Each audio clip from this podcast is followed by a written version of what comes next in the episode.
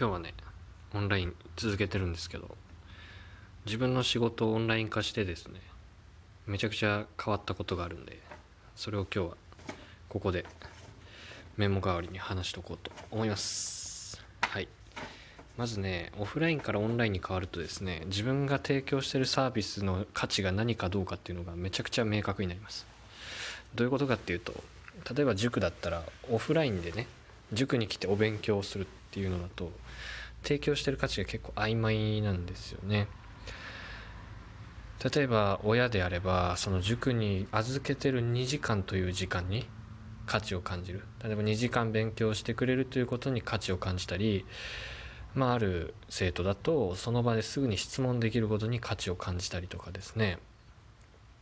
別の生徒だったらその塾に来たらまあ勉強せざるを得ないからその強制力に価値があるとか。いう感じでオフラインだとその価値の感じ方が生徒によっていろいろ変わると。生徒とか親によって変わると。いうことがあったので自分が何を提供してるかっていうのがいまいちね明確にこう言葉にできなかったっていうことがあるんですよね。でもそれがオンラインに変わった瞬間にですね、まあ、時間的なものもなくなるし場所もなくなるわけですから価値がねすごくはっきりするんですね。だから例えば今まで塾をうまく使いこなせてなかった生徒だとオンラインになった途端にですねもう何もできないということになるんですね。だから使わないっていう生徒もいたし逆にオンラインの方がいいっていう生徒もいました。で俺自身もですね提供してる価値が一番価値を感じてもらえてる場所っていうのが明確明確に分かってそれが解説なんですね。要は今子供らは家で勉強してて分からないことが出てくるんですけどそれを速攻解説する。でしかもそれは別に対面じゃなくてもいいんですよね。つまり同時じゃなくてもいいんですよ。むしろ同時じゃない方がいいっていう場合もありました。どういうことかっていうと例えばオンライン上でね、えー、顔を合わせてフェイス2フェイスでオンライン上で解説するまあってなるとですねその場はお互いその解説を聞くのと俺が解説するということで他の行動が制限されてしまうわけですね。だしその1回しか解説聞けないっていうデメリットもあるわけですよ。それはあのオフラインの時には気づけなかったんですけどそういうデメリットがありました。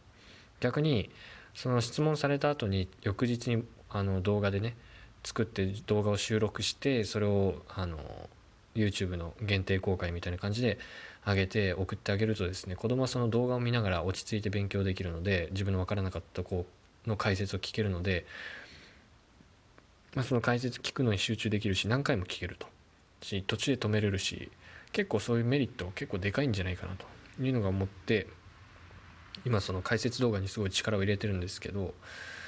そこに一番価値があるんだなということを感じました。まあ、あとは勉強計画を立ててもらってそれができてるかどうかを面談の時に逐一チェックしてるんでそのチェックの頻度が今高いので勉強しなかった子もまあ何回もね勉強したって聞かれるのはね結構うざいと思うんで勉強するようになりました。だからその2つかな主に大きく価値を感じてもらえてる場所と俺自身価値を提供できてるなって感じるのが解説勉強の解説と勉強できてるかのチェックですね。2つだなと。あとは特に価値ねえなというふうに感じました。だからうんオンラインになるとねめちゃくちゃ明確になりました。だからオンラインになったら仕事今まで自分会社に行って仕事したしてたけど在宅勤務になった途端やることなくなったって人はもしかしたらねまあ絶対にそうとは言えないんですけどもしかしたら会社に行ってるだけで実は行ってるだけだったのではないかと。まあ、例えば家だと全然できないと。いう場合だったら別ですけどね。会社に行かないとあのできない仕事をしてるんだったら別だけど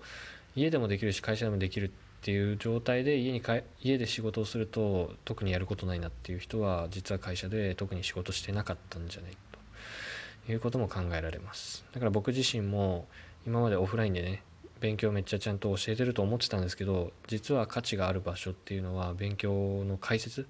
わからないとこの解説と勉強したかどうかをチェックするというこの2点だけ今のとこ価値はあるんじゃないかと。残りはですね僕は多分あんまりねあの価値を提供できてないんだろうなと。感じました。まあ、それ以外のところはですね正直言ってうんあんまり僕も例えば集団塾集団授業する塾みたいなことは僕はちょっとやりたくないなと思うんで自分が得意だなと思える場所で勝負をかけるというのがまあオンラインの場合は大事かなと感じました。どれも中途半端だとそれにどれかに特化した人に必ず負けるので中途半端は良くないなと感じました。オンラインになってから、まあ、これからねオフラインに戻さない前提でいろいろビジネスの組み立てを考えてるんですけど、まあ、コンセプトが一番大事だなということを感じました。どういうことかっていうと誰に何を売るかっていうのがめっちゃ大事だなと感じました。そこが明確じゃないとこのサービスは私のためのサービスじゃないとオンラインでは普通に思われてしまうのでうんそこはちょっと注意だなと思いました。例えばオフラインの普通の塾だったら親が口コミでね聞いてきてで、まあ、塾に行けば勉強ができるようになるというふうなね、まあ、基本的にそういうふうに思われてますからそういうふうにね塾に来たら勉強ができるというふうに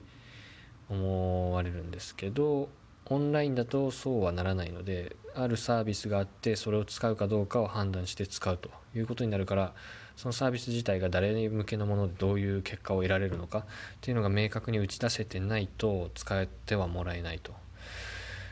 いうことを今感じてるのでそれを、えー打ち出したいんですがなかなかいい言葉が思いつかないというところです。まあ僕が一番やりたいなと思ってることはまず誰に売るかっていうのは基本的に相手は目標がある人の支援をしたいなというのが一番強いですだから親にねいやいや勉強したくないけどいやいや塾に連れてかされてるって人の支援はしたくないというところはありますむしろそういう人に何を支援していいのかわからないというね。そういう人はまあ怖い塾に行ってビシバシ鍛えてもらえばいいかなと思います。僕はあくまで自分でこういう目標がある。こういう高校に行きたい。こういう大学に行きたいという目標があって。だけど自分の自力だけではどうしようもないという人のサポートをしたいというのを強く思います。そう思うと何を売るかっていうと結局売ってるものは解決策なのかなと感じました。解決策を売ってですねまあ、勉強法とかね勉強計画とか解説とかそのモチベーション管理とかね自己分析相手の分析をしてあげるとかそういったことをすることによって相手があの目標までのねギャップを埋めていくお手伝いをしていく、まあ、自力では埋められないギャップを俺が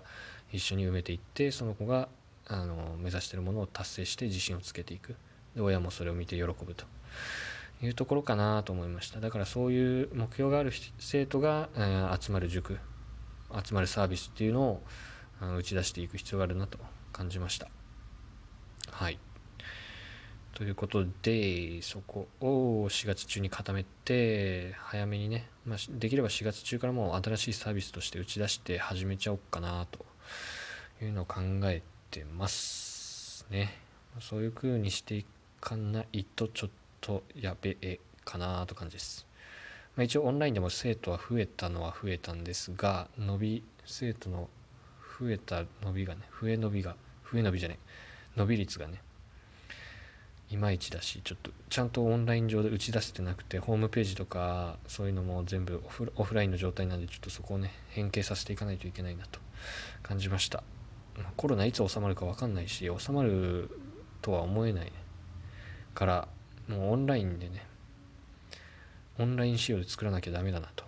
思いました。はい。